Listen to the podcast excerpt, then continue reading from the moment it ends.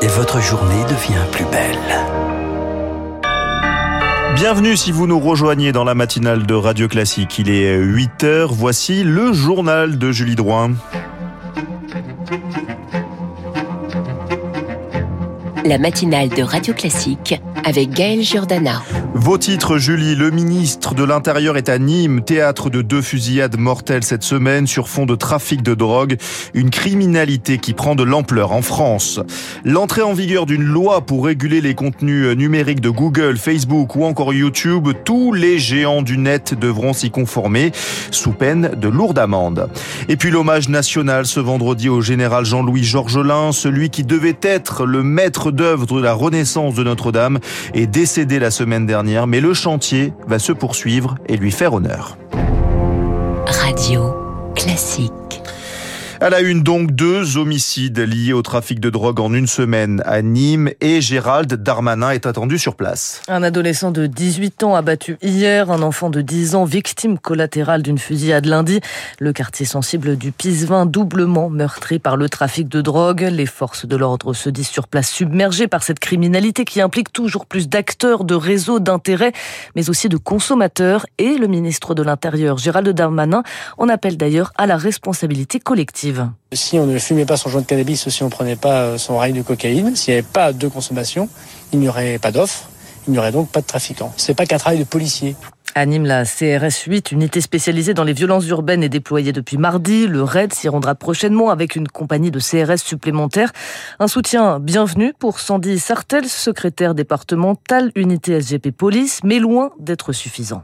Tant qu'ils seront là, eh ben, on est content parce que ben, ça va sécuriser le quartier. Par contre, quand tous nos collègues vont repartir, parce que malheureusement, il n'y a pas que le Gard où il y a des problèmes, ben, c'est mes collègues au quotidien qui vont continuer le travail qu'ils font depuis des années. Mais euh, ce que nous demandons, c'est des renforts pérennes, pas des, des collègues qui viennent pour une semaine, deux semaines, trois semaines. Non, nous, on veut des gens, des collègues qui soient affectés définitivement dans le Gard. Voilà, dans le Garou est attendu le ministre de l'Intérieur, Gérald Darmanin, propos recueillis par Marine Salaville. Les géants du net, désormais sous contrôle avec l'entrée en vigueur du Digital Service Act, je le prononce bien, non, ce vendredi Très bien. La loi européenne sur les services numériques pour réguler les grandes plateformes du net, Facebook, Google, Zalendo et consorts, elle regroupe 45 millions d'utilisateurs chaque mois en Europe, 10% de la population. Et jusqu'à présent, elles évoluaient sous leurs propres règles. À compter d'aujourd'hui, Chloé C'est fini. Les plateformes sont désormais soumises à un certain nombre d'obligations. La principale concerne la transparence. Par exemple, les sites doivent proposer une alternative sans algorithme, c'est-à-dire que les contenus qui vous sont montrés ne dépendent plus de vos recherches. C'est déjà le cas de TikTok en Europe, une grande première pour un réseau social. Autre point du DAS, plus de publicité ciblée pour les mineurs. Et si on vous suggère un contenu, la plateforme doit vous dire pourquoi. Êtes-vous visé à cause de votre âge, votre sexe ou votre secteur d'activité? Seront également transmis à la Commission européenne. Et Chloé, l'autre volet de ce Digital Service Act, c'est la modération. L'internaute doit pouvoir facilement signaler tout contenu illicite. En bref, tout ce qui est illégal hors ligne l'est aussi en ligne. Les sites internet doivent aussi permettre un suivi de ces demandes. Par exemple, si vous signalez un compte qui vous harcèle sur Facebook, la plateforme est obligée de vous tenir au courant de votre démarche. Si les entreprises ne respectent pas la réglementation, elles s'exposent à un prélèvement jusqu'à 6% de leur chiffre d'affaires mondial et des amendes journalières.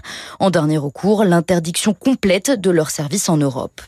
Merci pour ces précisions, Chloé Sénard. Et à noter que les sites de commerce en ligne Amazon et Zalendo ont déjà déposé des recours devant la justice européenne contre cette nouvelle régulation. 8h04 en Russie, la thèse improbable de l'accident après la mort de Yevgeny Prigogine dans un crash d'avion mercredi. Le chef de la puissante milice Wagner, qualifié de traître par Vladimir Poutine après son coup d'État avorté en juin en Russie, c'était un homme au destin compliqué, a déclaré le chef du Kremlin hier, qui a commis de graves erreurs mais qui obtenait les résultats qu'il fallait.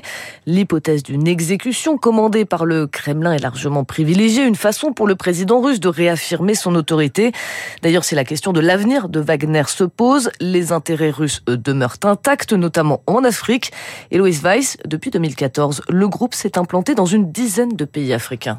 Il serait 1500 mercenaires en Centrafrique, 2000 au Mali notamment, et constitue un véritable outil d'influence pour la Russie, explique Lucas Aubin, directeur de recherche à l'Institut de relations internationales et stratégiques. pour, d'une part, apporter un soutien militaire à certains régimes en place, d'autre part, faire des affaires d'un point de vue économique en rachetant certaines entreprises locales et enfin en participant à la diffusion d'un narratif pro-russe via notamment des médias potentiellement contrôlés par Wagner. C'est pourquoi pour Jean-Paul Paloméros, ancien chef d'état-major de l'armée et de l'air, le Kremlin continuera de s'appuyer sur ses mercenaires avec ou sans Prigogine. Ces soldats sont des mercenaires, pour la plupart des anciens militaires. Si euh, l'offre est alléchante, euh, si les contrats sont alléchants, euh, ils s'en priveront pas. Hein. Jusqu'à quel point le nom de Wagner est important, les pays africains, ils s'en moquent complètement. Ce qu'ils veulent, eux, c'est le soutien de la Russie d'une manière ou d'une autre via ces milices.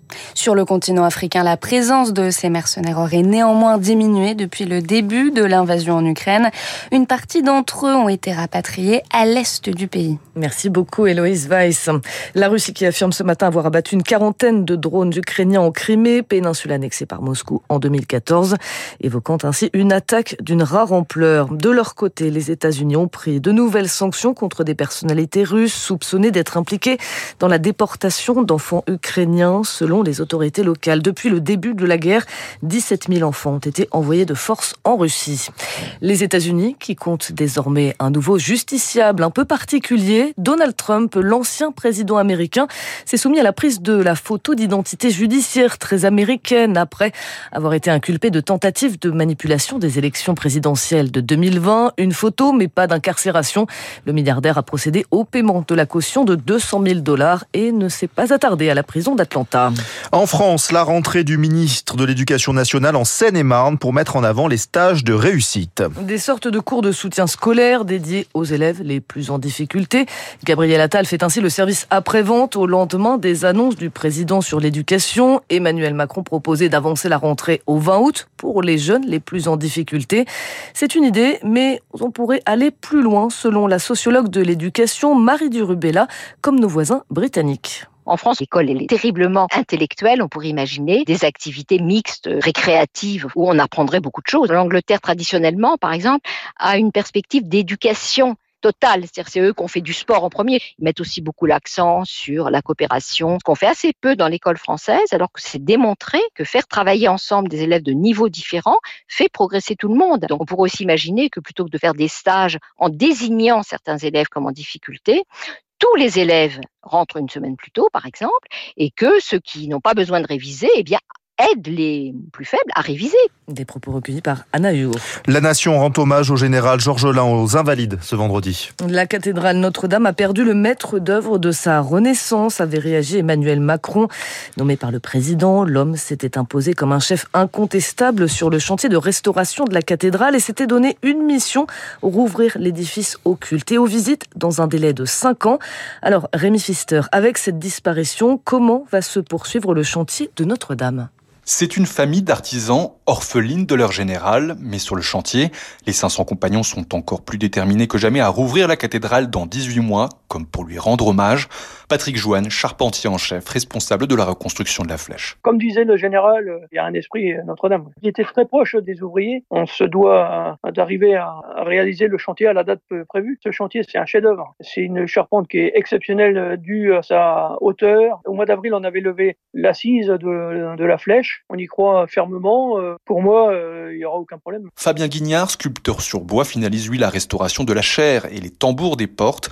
Arrivé sur le chantier il y a seulement quelques mois, il a été bluffé par la coordination qui règne entre les équipes. C'est assez extraordinaire. Hein. C'est une armée d'artisans et vous avez tous les corps de métier. Et on ne se gêne pas parce que la cathédrale est vraiment grande. Hein. Et je vous dis, j'ai été assez étonné en fait. Euh, Notre-Dame, je l'ai vu restaurer là. Les colonnes avant étaient toutes grises et là on les voit toutes blanches. Tout est nettoyé partout. C'est assez extraordinaire. Hein. Si les délais semblent a priori respectés, il reste encore des tâches d'ampleur, restaurer le beffroi noir et surtout, surtout, remonter la charpente du chœur et de la nef.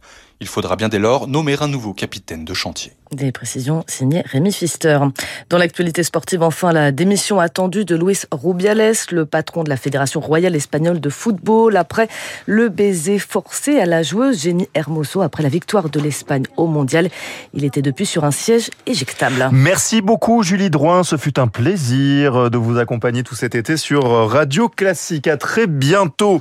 Dans quelques secondes, on va se retrouver pour l'édito politique de Dina Cohen du Figaro. Et euh, notre euh, invité,